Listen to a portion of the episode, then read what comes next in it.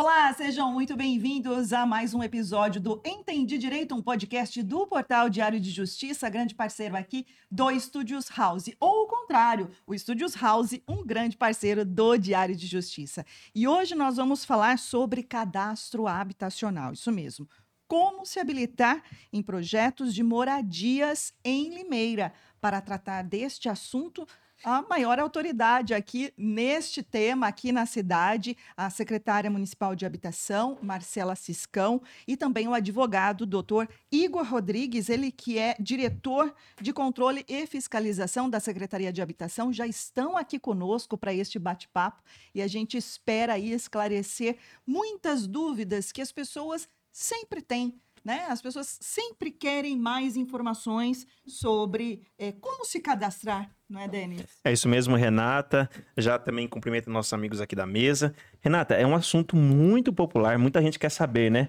Me cadastrei, e agora? Ou como se cadastrar na lista? Quanto tempo espera? Tem tempo? Então a gente vai tirar todas essas dúvidas com nossos entrevistados. E eu já deixo o convite pro pessoal se inscrever é. no nosso canal. Renata, quando você começa o nosso podcast, eu tô aqui é. abaixinho, cabeça baixada aqui, ó, é. mexendo no celular. Mas explicando o pessoal, tô mandando no zap do pessoal que se inscreveu lá no zap do DJ. Viu? É, isso aí, mandando aí o link para que todos possam acompanhar e se não puder acompanhar ao vivo, já sabe, né? Neste mesmo link, o conteúdo fica disponibilizado no canal do Diário de Justiça no YouTube, então compartilha. Rafael. Olá, Renata, Denis, nossos convidados e quem nos acompanha em mais um programa. Hoje um programa de muita utilidade pública, né? São informações importantes que dizem respeito à moradia, um direito fundamental previsto na Constituição Federal. E, tem, e todo mundo que tiver dúvidas pode esclarecê-las nessa uma horinha que nós teremos aqui com os nossos convidados para é, para que as pessoas possam conhecer e tirar suas dúvidas a respeito do cadastro habitacional de Limeira. É isso aí, porque nossa intenção aqui é, é prestar informação de utilidade pública, né? Ser útil para o maior número de pessoas possível. Marcela Ciscão, que satisfação recebê-la aqui no Estúdios House. Obrigada, viu, por aceitar o convite. Olá a todos que acompanham o podcast Entende Direito do Diário de Justiça. Bom esse portal aí, viu? Muito bom. Sigam lá, né? É isso aí. Isso aí. Todas as redes sociais, se inscreva. no canal. Isso aí, ative o sininho. Cumprimento Renata, Denis e Rafael doutor Igor, né, nosso parceiro lá na Secretaria de Habitação e todos que nos acompanham para falar desse assunto tão importante que é o cadastro habitacional. É, que parece simples, né, quando a gente fala em cadastro habitacional, mas não é nada disso, né? Tem muitas peculiaridades, muitas questões técnicas, né, doutor Igor, que eu já cumprimento, agradeço também por ter aceitado o convite de vir aqui bater esse papo conosco. Nós que agradecemos o convite, né, Marcela? Acho que é um tema bastante importante aí na cidade é, boa noite a todos da mesa, boa noite. boa noite. a todos que estão nos ouvindo aí pelos meios de comunicação. É, é um assunto que está em pauta aí, dadas as últimas divulgações aí da, do município, através do prefeito, né, da Marcela. Então vamos falar um pouquinho aí para ver, né, para esclarecer as dúvidas da, do, dos munícipes aí, vamos auxiliá-los aí no cadastramento aí para quem sabe conseguir uma moradia aí. É isso aí, tem muitos, apesar de a gente ter, né, no tema na área da habitação, a gente ter definido, né, que nós vamos esmiuçar a questão do cadastro habitacional, né? Tem muitos assuntos a partir desse tema específico, né? A gente pode falar do que está acontecendo aqui na cidade, de tudo que foi anunciado aí recentemente, mas eu acho que até para a gente iniciar o nosso bate-papo, né, é, acho que seria interessante que ambos explicassem como funciona aí o, o, cadastro habitacional. Ele é, ele é fixo, ele recebe atualizações frequentes, é, como funciona, como é esse, quantas pessoas têm cadastradas lá, enfim, que, que vocês puderem explicar, porque sempre tem dúvidas a respeito de cadastro habitacional. Sim, e é justo que tenha dúvida mesmo, porque o cadastro é a porta de entrada da pessoa né, em todos os programas de habitação de interesse social do município, quer sejam os promovidos pelo município ou aqueles em que o município gere a demanda, né, que é o que acontece no, no caso dos programas Minha Casa Minha Vida, por exemplo, ou alguns do governo do estado. Então, por isso que é, é tão importante assim a questão do cadastro. O cadastro habitacional, ele existe no município há bastante tempo, mas de maneira online, ele é feito desde 2013, que é o cadastro que a gente conhece hoje. ele foi regulamentado em 1999 por uma lei, que é a Lei 3126, depois ela teve algumas alterações, que estabeleceu o cadastro habitacional como porta de entrada para os programas. E a partir desse, desse cadastro, estabeleceu também alguns critérios de pontuação para os inscritos no cadastro. Então, ele estabelece lá é, a pontuação para haver, no caso de uma seleção, uma classificação. Então, o cadastro é onde a pessoa vai se inscrever, ela mesma se inscreve, vai lá colocar todas as informações dela, nome, CPF, RG, o cônjuge. O, acho que para entrar tem que colocar o nome da mãe, a data do nascimento, para a gente identificar, qualificar quem é aquela pessoa. Tem algumas informações também que são para o nosso banco de dados, fonte de pesquisa para entender qual que é essa demanda é, e contato, além das questões de moradia, por exemplo, como que ela mora, se ela mora numa casa alugada, se ela mora numa casa cedida, qual, quais são as questões. Então, é, é um jeito de qualificar essa pessoa interessada em participar de programas habitacionais promovidos ou com participação do município. Essa é a diferença do, do cadastro em relação a outros programas ou a outros, outros cadastros de cooperativas ou de construtoras, por exemplo, porque é bem comum, às vezes, a gente vê isso, né? Cadastre-se aqui, uhum. é, em outros lugares que não da prefeitura, mas o cadastro municipal de habitação é regulamentado, então, desde é, de 99 por essa lei, com essa pontuação, e de maneira online foi regulamentado por um decreto mais recente, que é de 2019, né? 2019, então... decreto 447 de 2019. Antes as pessoas então tinham que ir lá e fazer esse cadastro. Antes de 2013. Ah, tá. É, antes de 2013 elas tinham que ir lá fazer esse cadastro. Nós temos até lá alguns arquivos históricos de pastas, assim, é, impressas por impressoras matriciais, gigantescas, onde ficava procurando. Imagina a fila quando, sei lá, então. não sei, eu não sei, eu não sei como funciona, mas tal, imagina a fila quando era para fazer tem, tem ideia de quantas pessoas atualizar. tem atualmente nesse cadastro? Aí vai ter uma noção mais ou menos, né? Atualmente, no cadastro, tem em torno de 16 mil cadastros ativos. Uhum. Que o, o, decreto de 2019, ele estabeleceu que a pessoa tem que fazer uma atualização é, a cada dois anos, pelo menos, ela tem uhum. que atualizar. Então, hoje a gente tem ativos... Imagina 16 mil, Renato. Você, agora, pegando esse exemplo seu, no, no, tudo ali na fila, com papel, preenchendo... É que é da sua época, Denis, mas lembra na época que pegava fila para pegar linha Posso de telefone? para eles? Vocês lembram, vocês lembram, vocês são dessa, dessa época? eu vou dar o contexto para vocês. Aqui, aqui na mesa, eu sou o mais novo. Então, como referência para o pessoal, eu falo que eu sou da época do tablet. Eles são da época da máquina de escrever. Tá bom. Então, é assim, eu, eu conheço o tablet para frente. Né? mas, Renato, posso tirar uma dúvida? Sim. A, a, Marcela, ela falou desse cadastro, e viu, Marcela, pelo que eu entendi, vocês me corrigem se eu estiver errado, então ele não é uma ordem de chegada. A pessoa, eu escrevi na frente da Renata, eu tô na frente da Renata. Não. Ele tem uma pontuação ali, e essa pontuação, ela é estabelecida pelos critérios das informações que as pessoas colocam ali, né? E ele mesmo faz essa classificação, a pessoa tem como acessar, ver onde que ela tá na, na lista ali ou não? A pessoa, ela tem como saber o número de pontos que ela tem. É. Porque por conta dessa lei, né, e as informações que ela prestou, o sistema né, da informática, que é um sistema desenvolvido pela TI da própria prefeitura, uhum. ele faz essa contagem de pontos, né? E, e estabelece o número de pontos. Então não tem como saber, a princípio, sem um processo de seleção, que é uma outra coisa, uhum. o cadastro é um banco de dados, uhum. né? É, sem o processo de seleção, em que classificação ela estará. Porque é, vai depender de outras... Pegando um gancho no que a Marcela é, é, mencionou em relação à, à própria legislação. Né? Uhum. A legislação ela é de 99, ainda ela traz algumas condições de participação é, por meio de cadastramento físico, né? Então, é, é, o, o, decreto ele veio para contribuir nessa questão. Ela veio trazer é, não só a forma de cadastramento de maneira online, que já vinha desde 2013, mas veio também para trazer a manutenção desses cadastros né? De que forma essas pessoas que realmente têm o interesse né, em se manterem cadastrados no, no, no, no, nosso cadastro em participar. Ou seja, a, a, a, legislação de 99 ainda permanece vigente em relação a, a muitos pontos, principalmente em relação à pontuação. Né, que é, o artigo 14 da 3126 ela fala em relação ao tempo de moradia, é, a renda familiar, se a pessoa tem algum de dependente com, com deficiência ou não, Uh, qual mais? Marcelo? Mulher, Número, número de pessoas. Mãe solo. pessoas. mãe solo, vítima de violência. Ela não, nesse, Não. é- essa classificação, essa pontuação, ele não traz esse Hum. critério, mas ele traz outros, que é esse, praticamente esses que nós relatamos aqui, que é o tempo de moradia, a quantidade de pessoas na família, a Uhum. renda familiar.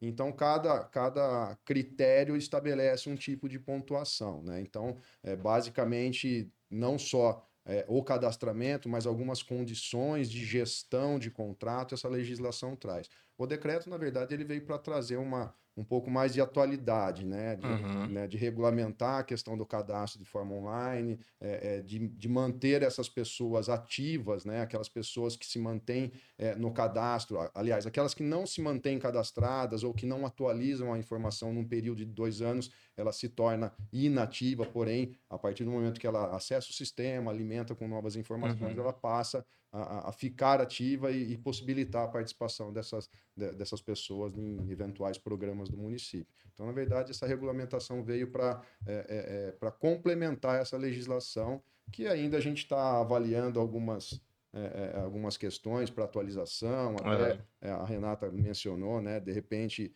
é, é, pontuar alguma mulher que tenha sido vítima de violência doméstica, enfim, eu acho que são, são questões aí que, que estão para para serem analisadas aí, quem sabe num próximo empreendimento é, que pode ter uma legislação específica, não necessariamente estar vinculada a essa legislação, mas que pode tra- trazer uma pontuação diferenciada, com critérios diferenciados, uma participação diferente aí num, num futuro programa. né? E, ainda- posso só complementar, Rafa? É, é, nós temos aqui, Renata, uma, uma leitora do Diário de Justiça, a Lilian Moreira. Inclusive, eu vou mandar um abraço para a Lilian, Renata. Ela é, ela é acompanhante assídua do nosso podcast, só que ela, abraço, ela trabalha nesse horário, então ela manda a pergunta antes. Ela falou, vou mandar a pergunta antes, aí depois eu Ela assisto para saber a resposta. Ah, é. Bacana. E, e foi a, a Lilian, inclusive, que foi uma das pessoas que sugeriu a gente trazer esse papo aqui sobre Ah, a habitação. Lilian, Isso. bacana. E hoje ela mandou, Denis, vou mandar agora a, a pergunta para vocês, mas daqui a pouco, quando eu chegar em casa, eu vou ouvir a resposta até para tirar minhas dúvidas. Pode ser que esse formato ele explique porque algumas pessoas que chegam depois, é, aliás, que chegam antes, ela acaba sendo é, beneficiada primeiro do que uma pessoa que, por exemplo, chegou há muito tempo. O caso da Aline é o seguinte, ela fala assim, ó, eu estou com 18 anos de inscrição e não estava nessa lista que saiu recentemente de nomes, né? E ela falou assim: eu vi que algumas pessoas que chegaram antes de mim, até um ano de inscrição, já saíram nessa lista.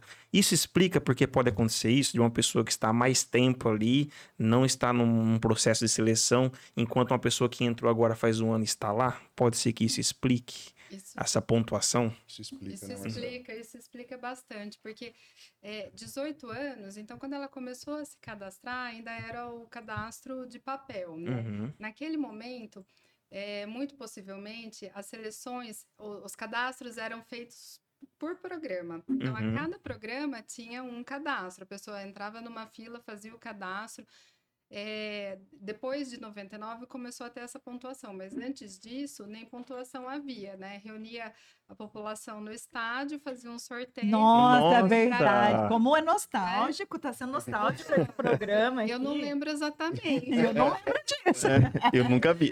Me disseram, Lembra quando tinha, tinha bingo lá no estádio? Lembra, gente? Quando não era Eu não lembro. possível. Você é mais jovem. né? Ah, não vem não, eu, Rafa. não, eu- eu não tenho nem cabelo ainda. Não, tinha aquele- nossa, enfim, E não lembro. Tinha esses sorteios também. Eram é, eventos muito Sorteio, grandes, né? porque para entrar, né, para caber no estádio, né, toda aquela população, era um sorteio grande.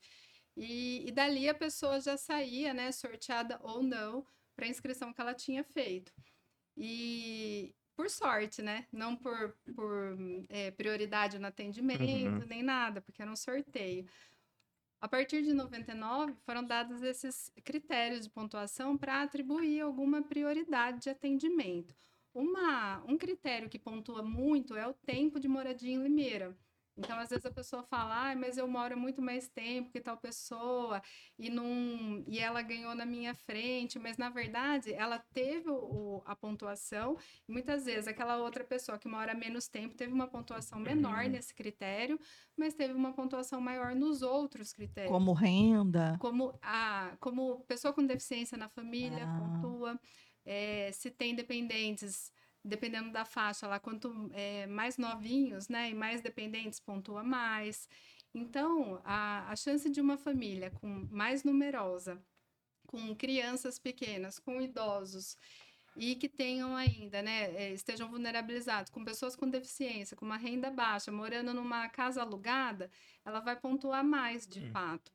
Então pode ser, né, não sei qual é o caso da Lilian, se ela tiver dúvida com relação à pontuação dela, ela pode até nos procurar lá É, na só, Secretaria só aproveitando que a. Marcela está falando, eu peguei aqui o artigo 14 da lei para vocês terem uma ideia de como que funciona a, a classificação. Então, o primeiro critério de pontuação, ele fala em tempo de moradia, né?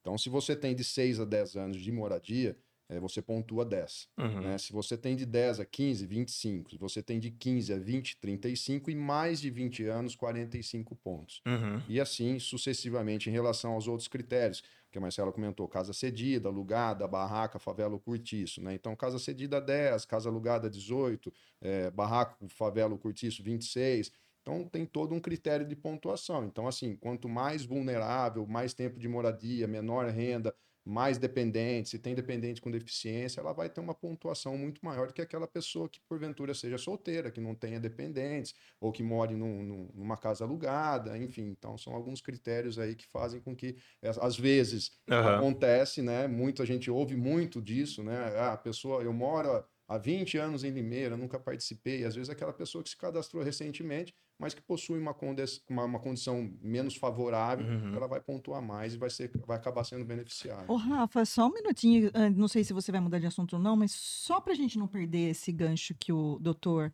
Igor falou agora, dos critérios, é, as informações de todas as pessoas mudam a todo Uhum. tempo, certo? Renda, Filhos, é, enfim, a questão, a, a- a situação de moradia passa de aluguel a cedida, enfim, essas todas essas informações que são ao- ao objeto de critérios de pontuação mudam. E aí que vem a pergunta: a, a prefeitura ela ela faz essa atualização? Eu imagino a resposta, né? Que é interesse da pessoa que está lá inscrita. É por isso até que é necessário que ela mantenha o seu cadastro atualizado para não perder eventuais pontuações maiores que venham colocá-la à frente eventualmente? Sim, por isso mesmo. E até para a gente entender eh, qual que é essa demanda que vem do cadastro, né? Então, se a pessoa está numa situação mais vulnerabilizada, ela precisa colocar, eh, atualizar o cadastro. Ela, e muitas vezes ela, como você disse, né, muda de emprego, perde o emprego, ou tá, tava numa casa cedida, de repente não tá mais, está numa casa alugada. Ela precisa atualizar para garantir que esses pontos aumentem. E o contrário também é verdade. Se ela mudou de situação, estava numa casa alugada e agora ela mora de repente numa casa cedida com algum parente ou com algum amigo, ela também precisa atualizar, porque havendo uma seleção, se essa pessoa for classificada, a gente faz uma fiscalização de ofício dessas, dessas informações prestadas. Ela tem né? que comprovar, né? Ela tem que Hum. comprovar.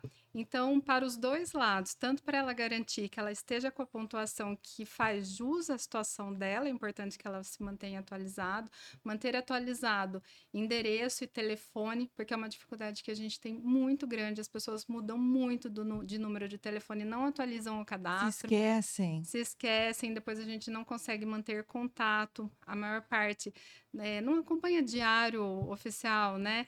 Então é um jeito da gente fazer contato. Então é importante que ela mantenha o cadastro atualizado.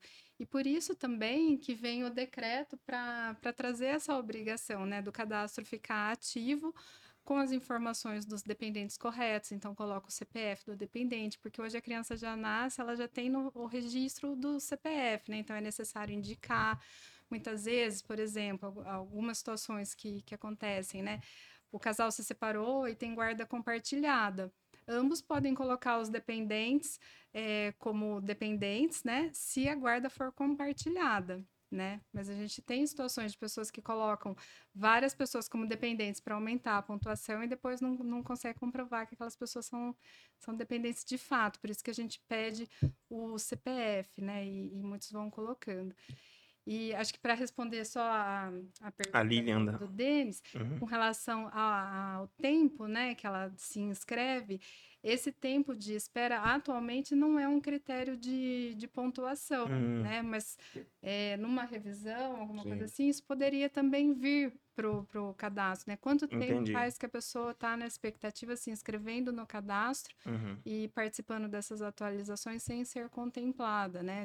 Até para revalidar esse esforço que ela tem ali de estar participando, né?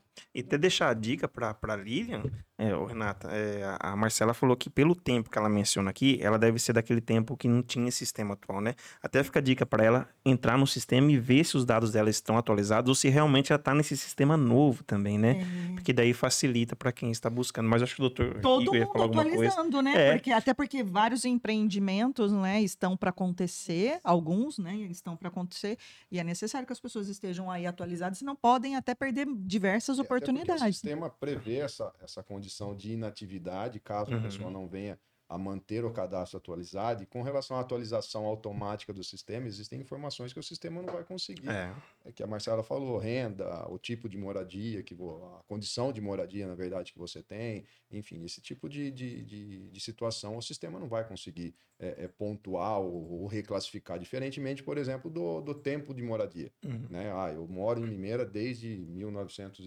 1990, 2000, enfim, isso o sistema consegue recalcular, mas algumas informações não.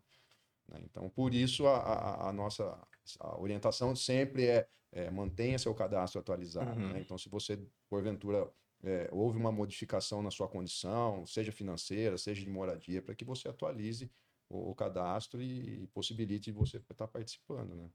Queria pegar o gancho da, da lista que ela mencionou, a nossa leitora, e recentemente, né, que foi a lista, uma lista de mil nomes que foram publicados no jornal oficial.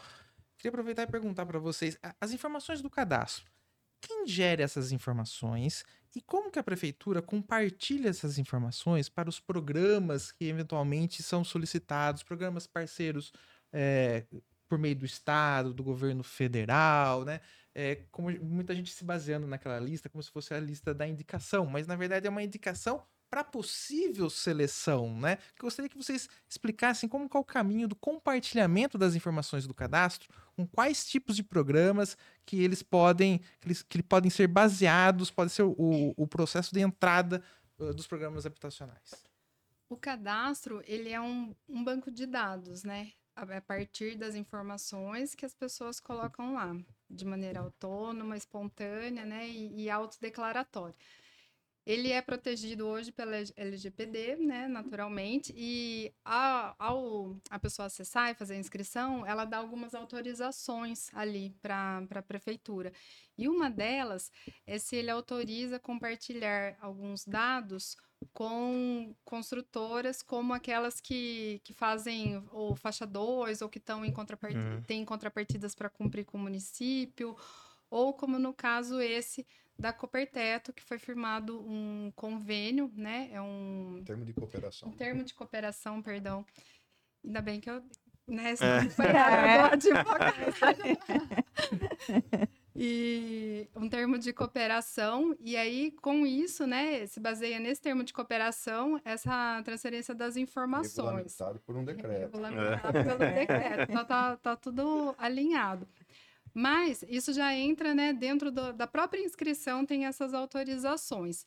Ah, no caso do, da Coperteto, é um programa Minha Casa Minha Vida Entidades, né? Que a gestão é da Coperteto, do Residencial Nelson Caldeiras. Então, esse termo prevê que a gente faça a indicação para preenchimento de 250 vagas que eles reservaram, né, dentro do cadastro para a prefeitura. Ainda assim, as 740 unidades, elas vão ser destinadas às pessoas, né, da, da cidade, que atendem até 2.640 reais, porque já é do programa Minha Casa Minha Vida esse Uhum. regramento, né? Já tem uma demanda que é bem parecida com essa que a gente também vai estar indicando, mas são os indicados do, do cadastro.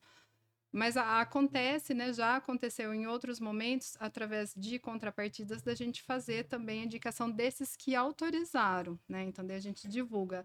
É, em geral, é o nome, o contato, e aí a importância do contato estar atualizado, porque, por exemplo, se a pessoa é, melhorou a condição de renda dela, pode ser que ela tenha condição de acessar um financiamento é, dessa construtora, que às vezes é um pouquinho é, permite um, um, salário um pouquinho maior do que aquele do, do faixa 1, né? Então é interessante que, que mantenha, o, inclusive, o, o cadastro por conta dessas, dessas parcerias que acontecem. Mas no Minha Casa Minha Vida faixa 1, que é o FAR, a obrigação é, de trabalhar a demanda é do, do ente público, é da prefeitura. Então, naquele caso, como foi no passado, né? O, as casas do Geada, o Recanto dos Pássaros e o Rubi, a demanda foi toda trabalhada pela prefeitura e o trabalho social também. Era de responsabilidade da prefeitura. Muito possivelmente, nesses próximos, né, que a gente passou agora por uma, uma seleção recente, 500 unidades no Jequitibá, essa demanda também vai ser da prefeitura. Então, daí a gente pega o cadastro, faz a classificação, publica primeiro um decreto, né? Que aí se junta tanto a pontuação da nossa lei para fazer essa classificação, quanto os critérios do programa. Que uhum. aí muitas vezes se acrescentam critérios, como esse que, esses que você mencionou. Então, a mulher chefe de família. Uh, vítima de violência. Vítima de violência. A limitação esses, de renda. A limitação uhum. de renda. Esses critérios são somados. Então, daí a, a grandiosidade de fazer um processo de seleção. Então, a gente pega o cadastro, que é um banco de dados, é, estabelece um processo de seleção, qual é o regramento daquele processo de seleção, e publica uma lista que aí chega, né, como no caso da, da Coperteto, naquela lista de mil, que são os mil mais bem colocados na pontuação do cadastro, que tem aquela, essa pontuação da 3126 e alguns critérios de desempate também estabelecidos Está pela estabelecido lei. Né? pela própria lei. É. Eu tenho uma pergunta para o doutor Igor, mas antes nós temos dois comentários aqui. Né, temos aqui, o Renato, o Cauã Araújo, ele mandou um tchauzinho aqui é, pra gente. Quem será o Cauã Araújo, hein? Dá um beijão pro meu Olha lá, filho. suspeito, hein? ele mandou um tchauzinho que antes de começar a transmissão, é, tá registrado aqui o tchauzinho do Cauã Araújo. Dr. Márcio Fernandes Silva, que é o presidente da, da OAB aqui em Limeira, ele fala boa noite a todos, trabalhando e acompanhando mais esse episódio, como sempre, assunto de suma importância e de grande relevância. Abraço a todos. Forte abraço. Um abraço, Dr. Márcio. E a Lilian, que tinha mandado aqui no zap, agora está ao vivo acompanhando. Ela falou: olha, atualizei pessoalmente o online, todo ano eu atualizo, mas ela ainda acredita que tem algumas pessoas com indicação para ser sorteada. Ela falou aqui. E deixa, posso me dar outra pergunta, Renata? Não, eu, eu vou. Não é que vem na cabeça uma situação aqui, mas pode fazer. É que eles mencionaram aí alguns projetos habitacionais, então, pelo que eu entendi, é, a pessoa tem um critério lá que está no banco de dados. Porém, às vezes tem algum programa que precisa ver se a pessoa, mesmo atendendo o critério municipal aqui, se encaixa no critério daquele programa federal. Seria isso mesmo? Por que, que eu faço essa pergunta? Porque o, o da Coperteto, a demanda é deles, né? Não é da prefeitura, é isso. A demanda é deles. É deles. Vão indicar a demanda para a Caixa Econômica Federal. Isso. Só que por esse termo de cooperação. De cooperação. Eu pergunto isso porque tem um outro projeto que a gente noticiou, inclusive. Do Jequitibás? Não, ali no próximo ao Morro Azul, que é um projeto enorme. Manacá? Não. Acho que é o Monte Sinai. Isso. Monte Sinai. Monte Sinai. Isso. Movido pelo município. É, esse é do município. Esse, é do município. esse aí entraria o critério da lista pura ou não? Atualmente, sim. É. E ali são, são várias unidades, são? Lá são 1.060 lotes é. a previsão. E lotes urbanizados, né? A gente também credenciou essa área para o Minha Casa Minha Vida nessa seleção que foi publicada recentemente, ele não saiu na lista, mas pode ser que ele entre na lista do, do ano que vem, porque a gente já tem quatro áreas que foram uhum. enquadradas pela Caixa Econômica Federal, que é esse do Monte Sinai, que são casas em loteamento, num loteamento aberto, né? Não é condomínio. Uhum.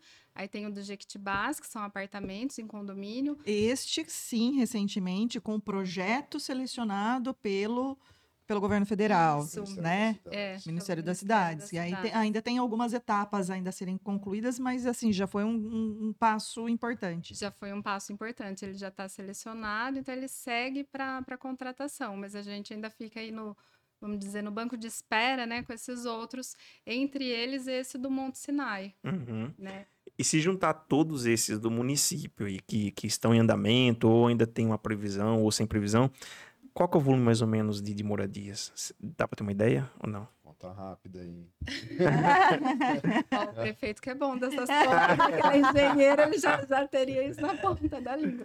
Mas na, no anúncio da coletiva, é. né, é, sem contar esses que ainda estão no, no, banco de espera, contando com esses, daria 3.700 unidades. Né? Ah, a legal. tem, é, então, o Monte Sinai com 1.060, mais 121 do programa Nossa Casa, Nossa casa, mais, mais 500 do 500 Jequitibá, e mais 250 250 da vagas Coperteto. da Coperteto, mas que Entendi. são 740, né? Ah, São 250 que a gente está fazendo indicação do cadastro, mas na verdade são 740 dentro que da mesma faixa. faixa 1, É. que tem essa Aham. limitação de até 2.640 reais de, de renda né, Uhum. familiar. Né? Então, acaba enquadrando em habitação de interesse social. Com certeza, e a gente sabe, né, que é uma necessidade, sim, em todos os lugares do Brasil, né, tem é, muita gente precisando de auxílio, né, governamental para poder ter sua, sua moradia, e aí a necessidade, a importância das pessoas também terem informação de que elas precisam manter os seus cadastros atualizados para que possam aí ser, é, quem sabe, né, uhum. contempladas. Mas aproveito já para perguntar ao doutor Igor Rodrigues, que creio que seja uma, uma indagação que vocês podem receber bastante, pelo menos assim. Não, não recentemente, mas a gente, enquanto jornalista, já recebeu também, né?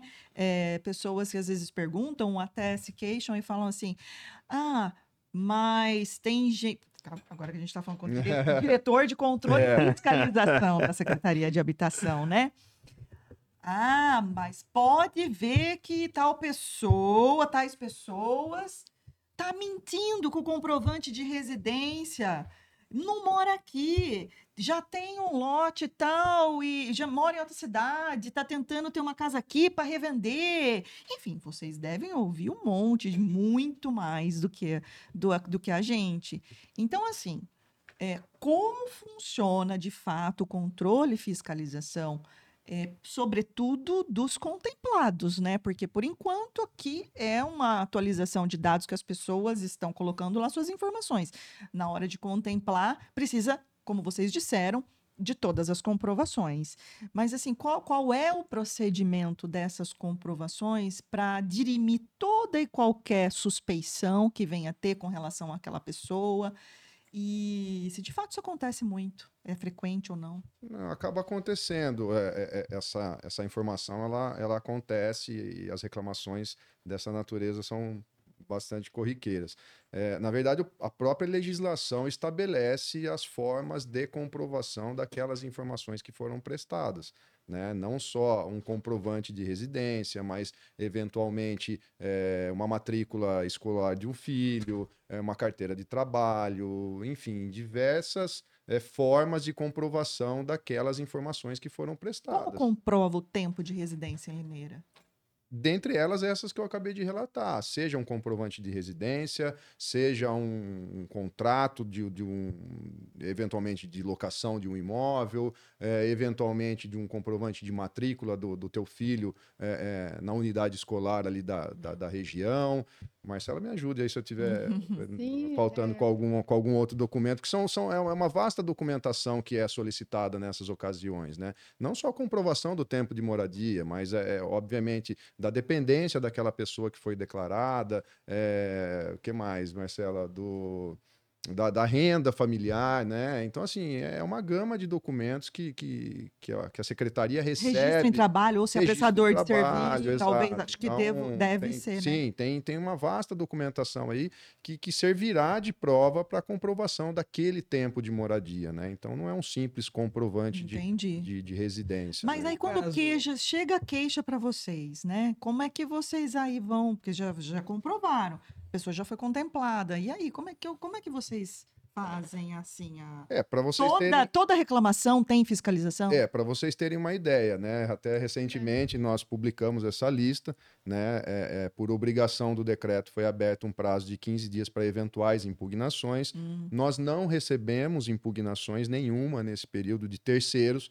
porém a secretaria de ofício, eh, por ocasião de alguns cadastros que foram eh, eh, classificados, principalmente a questão da condição de moradia, né? A pessoa declarou como cortiço, como favela, então a, a- gente tem essa, a- a- esse cuidado de, de buscar a, fiscalização, de buscar a informação para verificar se realmente é, é, essa classificação que a pessoa entendeu ser como um cortiço ou como uma favela procede, né? Nós abrimos nesse, ne- ne- nessa última seleção 35 processos uma boa parte, 23 ou 24 aproximadamente, foram para averiguação desse tipo de condição de moradia e, na sua grande maioria, elas Era foram fato. requalificadas. Ah, requalificado. Requalificadas. Porque às vezes a pessoa tem uma, uma- Noção. um conceito Hum. diferente, Diferente, né? daquilo que realmente é, né? Então, Aham. É, acho que um ou dois casos em que, que foram mantidos é, a- aquela classificação atribuída pelo próprio cadastrado, né? Do contrário, houve uma, uma requalificação dessa condição, obviamente isso vai alterar a pontuação dessa pessoa, e eu acredito que ainda essa semana ou nos próximos dias, no, no início da semana que vem, a gente já vai estar divulgando é, essa reclassificação dentre outros casos que apareceram com algumas distorções ou erro mesmo de digitação do cadastro. Então tudo isso foi averiguado. Então assim, não é, não é a revelia, não é simplesmente a pessoa presta a informação e a secretaria com base naquilo autoriza o encaminhamento, né? Então a gente tem todo um cuidado nesse sentido. E no caso de uma fraude, assim, que eventualmente ficar comprovada, é, Mesmo com toda a fiscalização, É, você disse? Isso, existe a previsão de, por exemplo, da pessoa ser excluída do, do, do cadastro e ser impedida de participar assim de programas? Tem algumas, algumas penalidades por causa de, de efetivamente se comprovar que a informação passada não corresponde ver- à, à- à realidade e foi com o objetivo de melhorar a classificação, assim, eventualmente?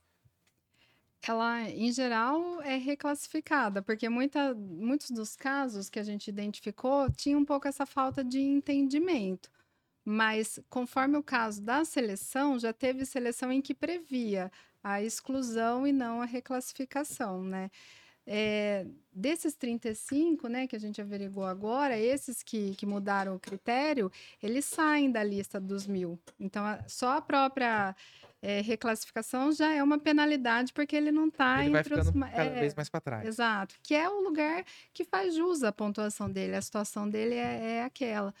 Mas com relação a, a essa penalidade de exclusão e vedação, tem uma situação específica que a gente trata de- dessa maneira, é que é, desde 2019, com a publicação da Lei 827, né, que a gente é, pode fazer renegociação e regularização de posse para aquelas situações de contrato de gaveta, de pessoas que venderam imóvel, eh, que são de lotes urbanizados do município. E, e nessa situação, a penalidade colocada para quem vendeu, porque a gente faz o, o laudo social da família que está lá, enquadra ela dentro daquela nova situação e faz a regularização de posse, sendo possível, né? se- é, é, ela atende os mesmos critérios da 3126, de quem entra no cadastro para uma nova unidade hoje. Então, ela está enquadrada, a regularização de posse é feita em nome dela. E aquele que vendeu recebe essa penalidade, que também é prevista nessa mesma lei, de eh, não poder adquirir imóveis né, do município num prazo aí determinado pela lei. Então, a, a inscrição dele no cadastro fica vedada. Isso É, também na verdade, é um- essa legislação a 827 de 2019, é, que nós é, é, lev- levamos para a Câmara e foi aprovada e que permitiu esse tipo de trabalho, ela veio é, fazer com que a gente com que pudesse a gente identificar esses casos de, de vendas irregulares, né, para daí sim penalizar essa pessoa que já teve a oportunidade de, de adquirir um imóvel social e que deixou de lado, vendeu, né, teve Alugou. acabou tendo um benefício econômico em relação a isso. E, e a, a legislação 5575 de 2015, que veio complementar a 3126, traz essa questão da exclusão por 15 anos. Hum. Então, 15 é, anos? 15 anos. Olha. Então, são, é, é, é, são situações em que foram colocadas essa legislação a 827, ela permitiu a Uhum. regularização, mas permitiu também identificar aquelas irregularidades praticadas por aqueles que, que num primeiro momento já haviam adquirido, né? Então, isso vai, é, isso permite que essas pessoas sejam excluídas do cadastro, Uhum. sejam vedadas de participarem. Ou, se for o caso, né, de, uma, de, uma- de prestar uma informação que não seja é, é, fidedigna ou que não, não venha a ser comprovada é, daquele cadastro que porventura tenha sido selecionado, ela pode deixar de participar daquele programa específico. Uhum. Né? Mas ela não fica excluída do cadastro. Ela vai permitir que, porventura, ela venha, corrija aquelas informações ou venha comprová-las no futuro e aí sim permite que ela participe de, dos programas. Né? Marcela, Igor, tem uma pergunta aqui da Magali Gonçalves. Ela faz o seguinte questionamento: E aquelas mulheres que só aparece o seu nome, mas tem companheiro que não aparece no faturamento da família? E é, essa é uma pergunta e é uma segunda pergunta e para os aposentados. No caso das mulheres, é, eu entendi que ela está dizendo de mulheres que se inscrevem como chefe de família, Isso, né? Isso. Ah, o último, omitam- e que, que que omitem o companheiro? Eu entendi É, dessa forma também. dessa forma. O, o cadastro, que é o banco de dados, ele não, não veda a participação de como a pessoa se inscreve. Então, se ela se inscreve como solteira, ela participa como solteira, e nesse momento da inscrição, a gente não faz nenhum tipo de averiguação da condição da pessoa, né? O que, que acontece? Quando acontece uma seleção e ela traz a documentação, é, em geral, esse tipo de situação é verificada através de denúncias, né? Porque alguém sabe que, que tem um companheiro, que tem, né, é, que ela não é a, a chefe de família. Porque o, o último grande empreendimento que a gente teve, que foi o Rubi, que é o Minha Casa Minha Vida, ele priorizava mulheres chefe de família. Então, assim, o nosso cadastro, a princípio, não dá uma pontuação maior para mulheres chefe de família. Mas o, o empreendimento do programa Minha Casa Minha Vida já priorizava. Muito possivelmente esse próximo também vai priorizar. A gente não tem ainda esse regramento, mas muito possivelmente vai priorizar. E como que isso acontecia? É, existiam várias urnas, né? Que eram destinadas a, a essas cotas de, de prioridade. E, e aí, então, essa pessoa que se declarava eh, solteira, ela participava de uma, de uma urna que, que era sorteada antes das demais, né? E nesse caso foram feitas as averiguações, à época não era na, na, na gestão atual, né? Não foi nessa a, gestão. E, e foram Até porque abertos foi- alguns Na processos. passada, Nem né? na na- passada. É, foi Ante- na- foi Até na porque, anterior. na verdade, o Rubi ele foi inaugurado, foi bem início de 2017, né? Que vim- com a vinda do Michel Temer. Isso. Foi em É. dezembro de 2017, dia Isso. 2 de Ah, dezembro. é, Tá fazendo verdade. justamente seis, Olha só. seis anos Verdade, é, é. da entrega e da visita do, do presidente. Então, na, naquela época, isso ficou muito divulgado, teve divulgação desse tipo de, de situação. Mas são situações que muitas vezes a, a prefeitura, né, a população entende que a prefeitura vai entrar no Facebook da pessoa, vai entender que ela casou com alguém, ou que ela mora né, com alguém, ou ela vai visitar, encontra a pessoa lá, e isso é o suficiente para destituí-la do, do programa. Na verdade, a gente tem que comprovar isso de uma maneira, né, instruir o processo de uma maneira mais refinada, né, não, não só com esse tipo de, de informação, mas constatado, né, que existe uma condição ali é, marital, né, daí pode acontecer de, de ser desclassificado. Houve desclassificações naquela época nesse sentido, e aí a pessoa não dessa participa natureza, dessa engano, é. natureza. É. que houve omissão de cônjuge, enfim, aí a situação foi até judicializada. Então, assim, é, mas em razão de uma denúncia, né? Isso. É, porque é, é fato, você não tem como saber o estado civil daquela pessoa. Se ela é casada, obviamente tá, tá registrado no cartório civil, ou se porventura ela tem alguma declaração de união estável, seja por instrumento público ou particular. Então, assim, a, a, a princípio a gente trabalha com aquela informação, né? Salvo se hou- houver alguma denúncia que comprove algo diferente, e aí sim a gente vai averiguar essa situação, ou salvo se for algo muito gritante que a gente né, saiba, tenha constatação, ou por participação de programas anteriores, que normalmente tem essa, é, é, é, essas idas e vindas, É. né? Pessoas que já participaram, querendo participar novamente. Então, tem um, um público aí que sempre está tentando ali é, se, se classificar novamente Uhum. para o empreendimento, ainda que tenha vendido aquilo que ela, que ela conquistou no passado. Então, Acaba voltando, né? acaba Uhum. voltando, exato. E para os aposentados? Para os aposentados, o cadastro é ele é convencional, né? É. Ele participa Não da tem uma cota não tem uma. É. cota. Nesse, pelo menos nessa indicação agora não tem.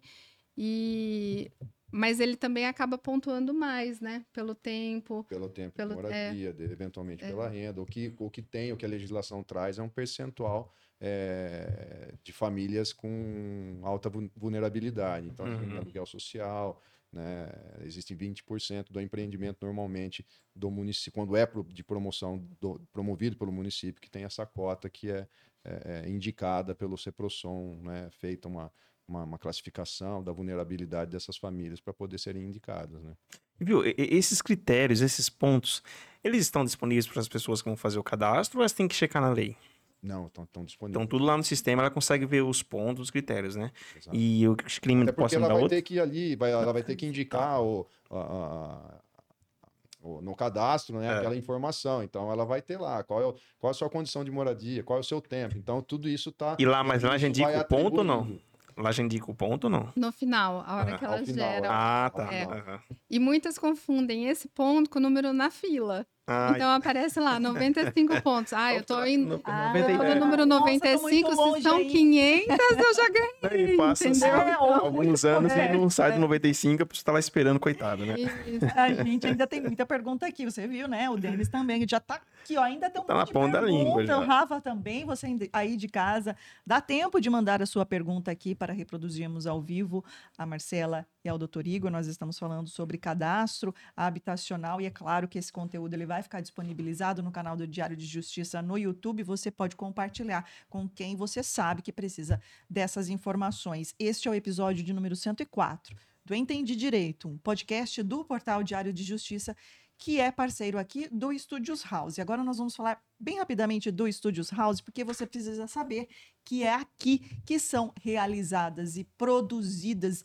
inúmeras, inúmeras atividades, são produzidos inúmeros eh, materiais audiovisuais, vídeos institucionais, eh, o que você precisar aí para suas redes sociais, para site, se você precisa muitas vezes fazer uma transmissão ao vivo, que às vezes não necessariamente tenha que ser num ambiente fechado como é aqui no Studios House, e aqui é super eh, adequado para qualquer tipo de transmissão, mas também fora. Aliás, amanhã tem uma transmissão fora do estúdio, certo, Renato? Estou falando corretamente que é transmissão ao vivo. Amanhã é comemoração aí de 100 episódios do Sam, que é um grande colega aqui do Studios House.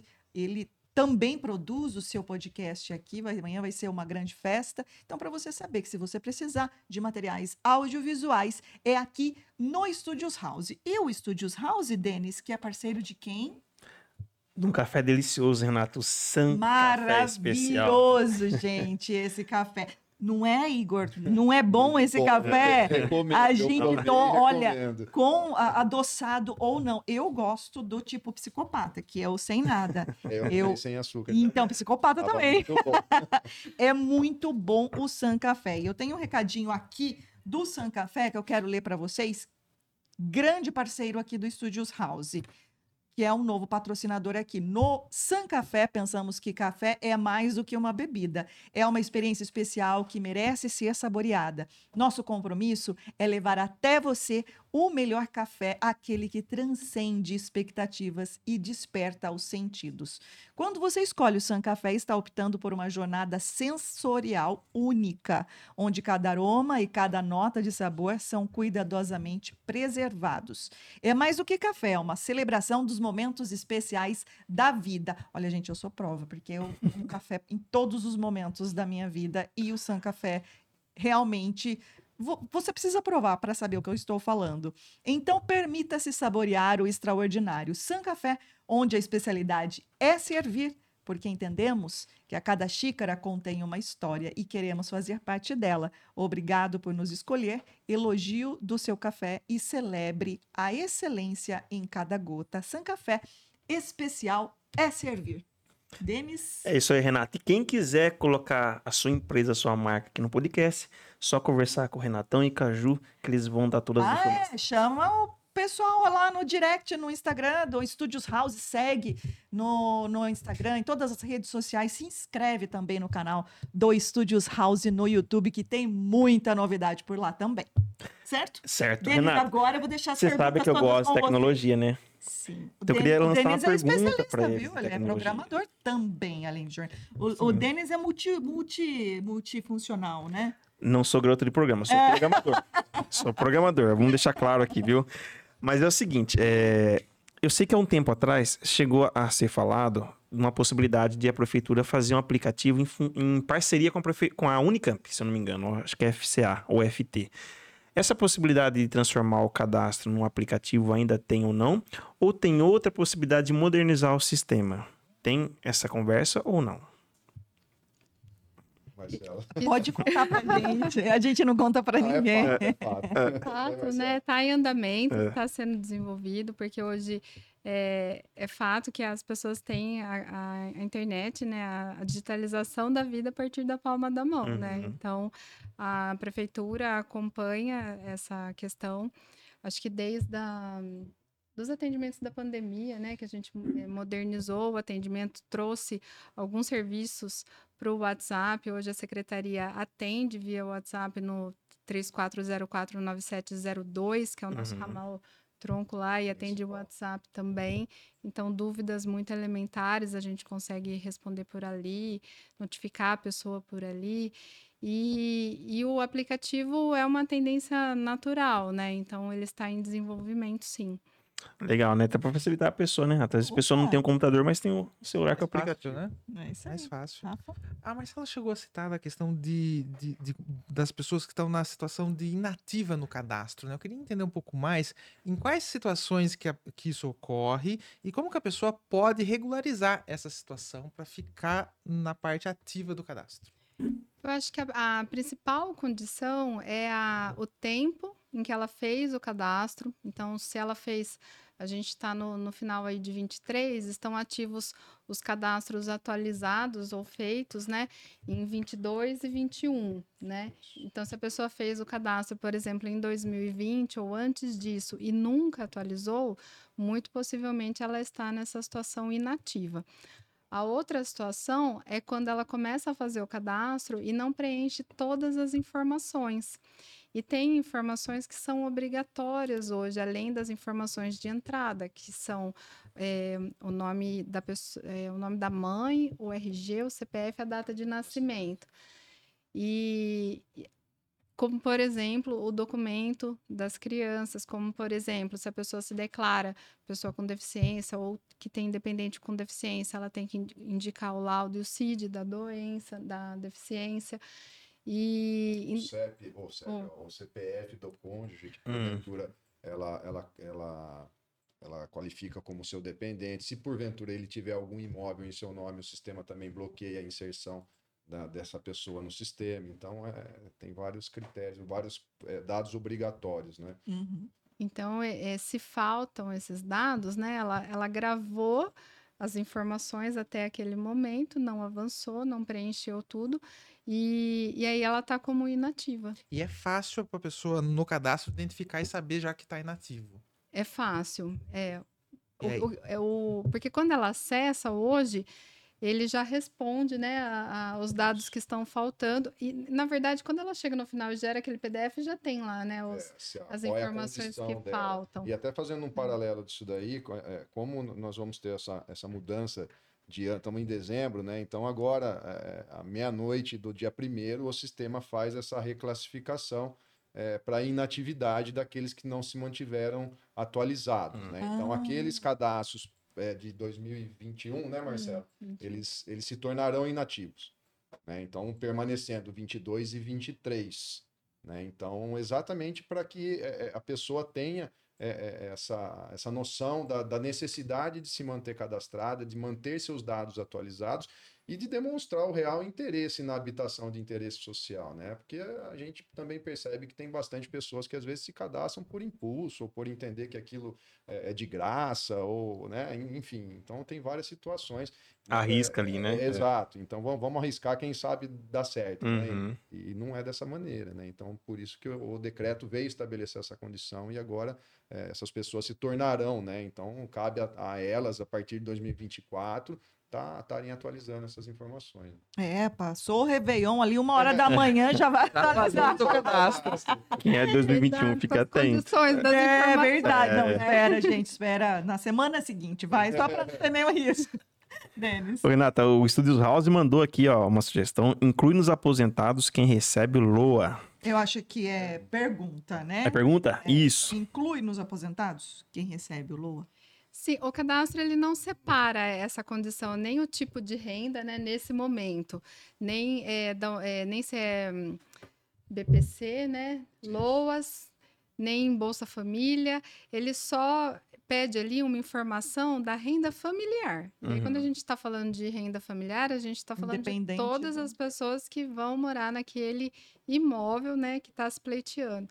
Porque muitas vezes ali ela mora numa casa cedida, por exemplo, mora num quarto com, com uma família inteira, um- vamos dizer, um, um casal, dois filhos, e no outro quarto tem o irmão, né, com um casal, dois filhos. Então, cada um tá pleiteando uma unidade. Quem vai morar na unidade são essas pessoas. Agora, se vão todos, né, se vai mais o pai, a mãe, se tem independente, é, um tio, alguma pessoa com deficiência, tem que somar aí todos os rendimentos, e aí inclui desde de salário, de rendimentos informais, até eh, de LOAS, BCP, BPC, BPC. BPC, é. desculpa, e Bolsa Família de todos. Na verdade, a renda ela vai trazer uma condição mais favorável ou menos favorável na ocasião da, da, da, da- da assinatura do contrato, né? Do- no caso dos programas do, do, do Minha Casa Minha Vida, né?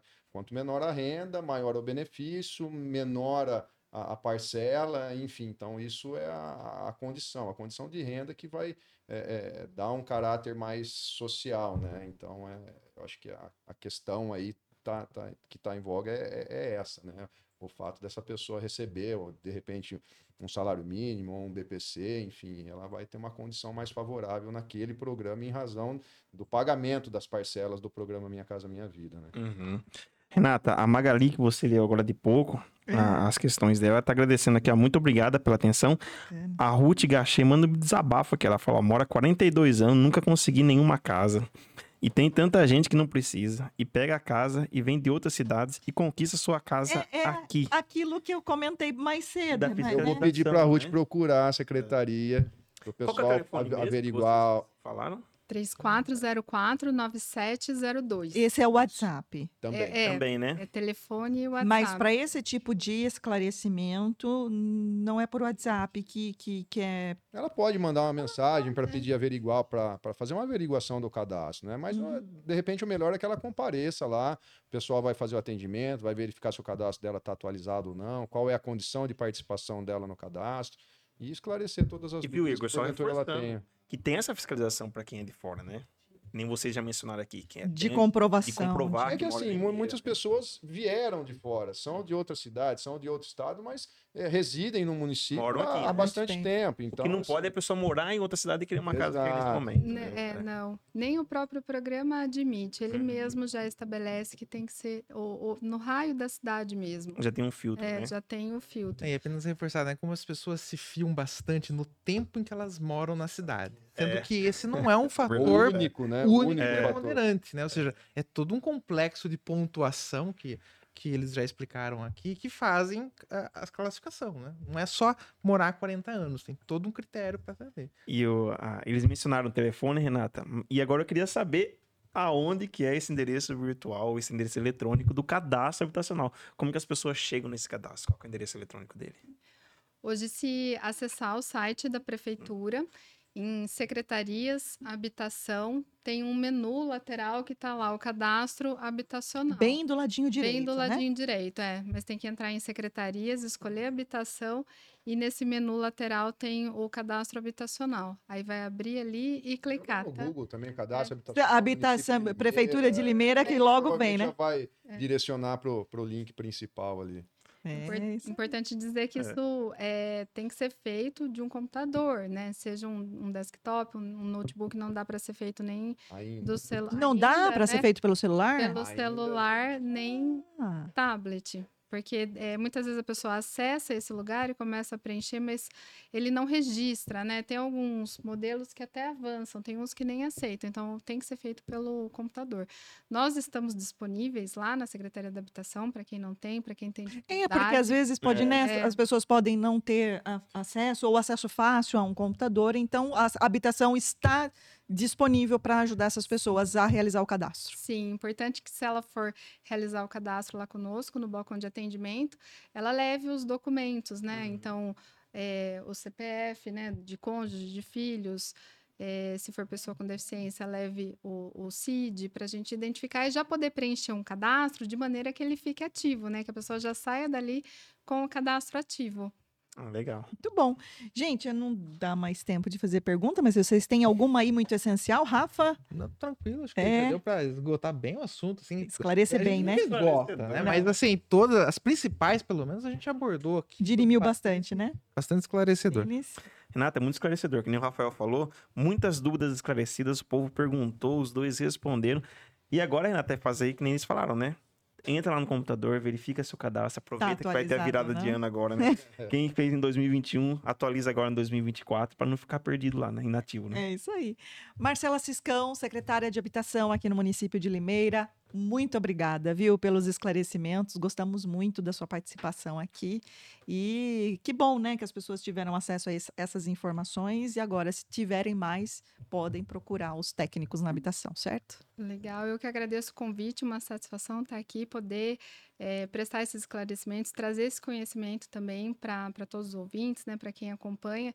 E respondendo à pergunta do Denis, né, olha o tempo que eu levei para fazer o cálculo. São dois, é, 2.421 Ah, unidades legal. dentro Aham. dessa, dessa somatória das coisas que Ah, já estão entre em que estão no- andamento, né?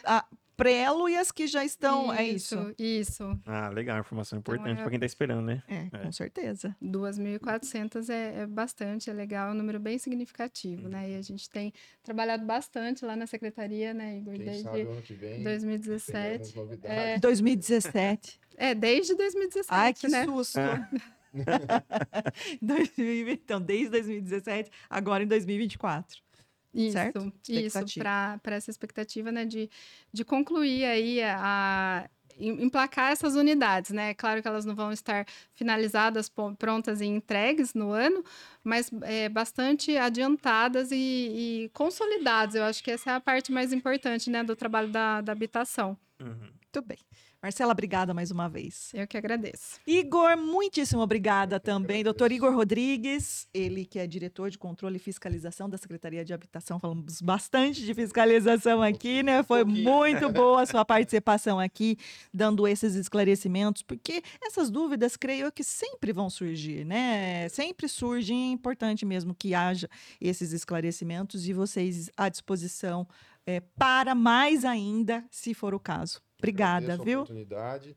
É, ficamos disponíveis na secretaria para quaisquer dúvidas aí que porventura as pessoas ainda tenham. Procure a secretaria, liguem, que a gente vai com certeza esclarecer e tirar ah, essa dúvida, né, em relação a- aos futuros programas aí. Obrigado, uma boa noite a todos. Nós que agradecemos. E Denis e Rafael, Mais um episódio mais um concluído com episódio sucesso, com né, muito Renata? sucesso. é E isso. muito esclarecedor. E eu tenho certeza, Renata, que muita gente vai acompanhar esse programa, né? Assistir. Quem não pôde assistir agora ao vivo, vai poder acompanhar aí no, no YouTube. É só entrar lá, achar esse programa e compartilhar também com outras pessoas que tenham dúvidas sobre o cadastro habitacional. Muito bem reforçado, viu, Rafa? Lembrando, então, mais uma vez, é nesse mesmo link que você está acompanhando o, esta transmissão. Você pode encaminhar outras pessoas, porque todo esse bate-papo fica disponibilizado no canal do Diário de Justiça no YouTube e também logo mais no Spotify